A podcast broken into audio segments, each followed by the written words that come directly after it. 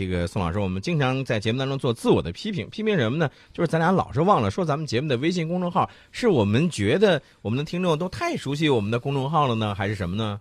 我觉得有时候是我们一说到高兴的时候给忘了，就是聊嗨了就就忘了是吧？嗯，这样不对，我们得改啊。我们得改。嗯，我们节目的微信号是 H O T 九八六热点军事，郑重的给大家再提一遍，热点军事 H O T 九八六啊。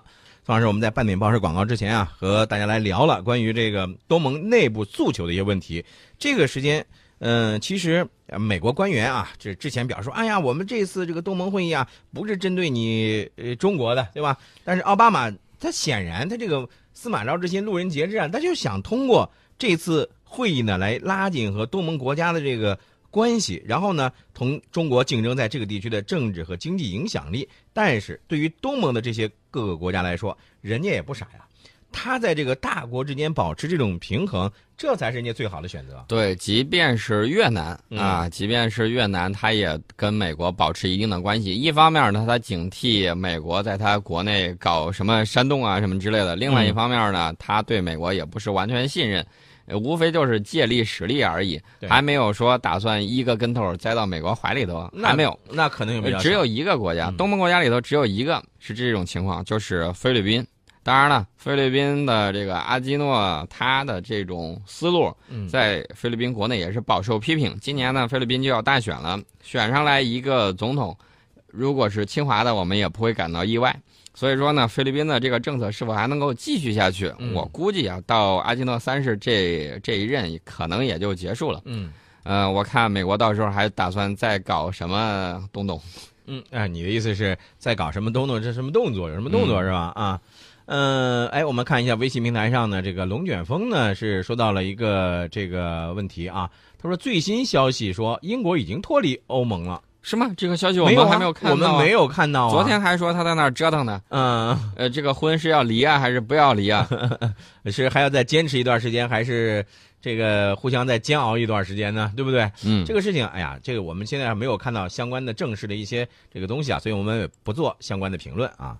呃，好，我们接下来来继续关注我们接下来要和大家来说的这个内容。宋老师，这个菲律宾，我看到一个最新的消息，菲律宾军方说。菲律宾南部的一个省当天发生了在二在二十七号的时候发生了一起爆炸事件，导致四人死亡，两人受伤。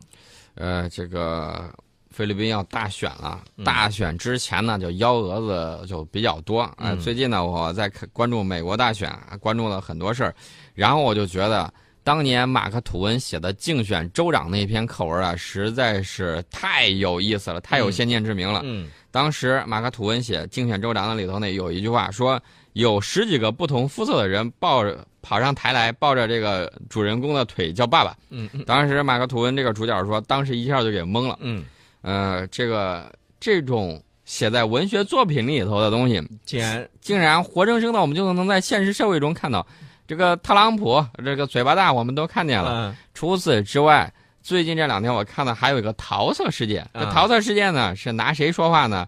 拿这个希拉里·克林顿说事儿。我知道。呃，当然了，具体内容我们就不说了。是一个女性出的书。嗯。她还说，自从她出了书之后，自曝隐私啊，对，就受到了这个追踪，就受到了这个莫名其妙的这种窃听。嗯。这这跟那个那个美国那个片儿大片儿，嗯呃电视剧连续剧那个叫什么？嗯，呃这些描写白宫斗争的那个啊，这个纸牌屋吧？啊，对，纸牌屋跟纸牌屋那顶上说的一模一样的，哦我就觉得我的天呐，这这个简直是人生如戏，全靠演技啊！对，人生如戏，戏如人生，全靠演技。哎，不过你既然说到了这个美国总统那个大选啊，我看到一条新闻，宋老师。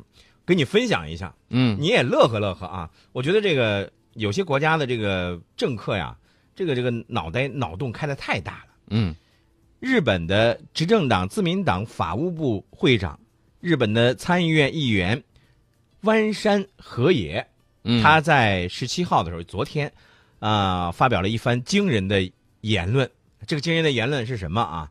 说日本可以成为美国的一个州。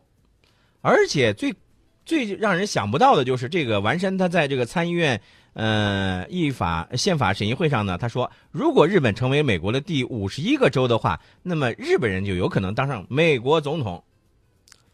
哦，我对这个计划表示惊呆了，吓死宝宝了！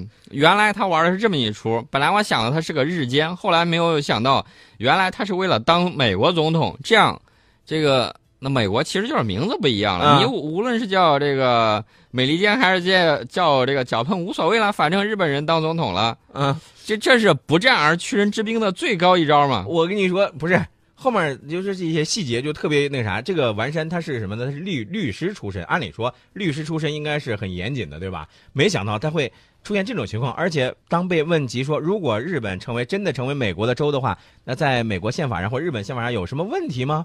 这个完山就来了一个句说，一旦日本成为美国的一部分，日本州啊，你去看人家是叫日本州啊，呃，将拥有最多的议员。那么日本州出身的议员呢，则有很有可能会当选美国总统。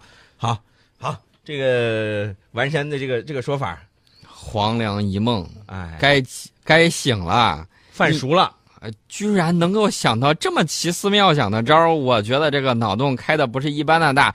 我建议你在希拉里当选的时候去问问他，到底有没有 UFO，让他把你带走之后，好好帮你治治。呃，我觉得这个比较好。我觉得他的智商得吃一对儿鲸鱼才能补回来，一对儿一对儿一吨吧，一对儿一对儿啊！好吧，这个宋老师懂得比我多啊。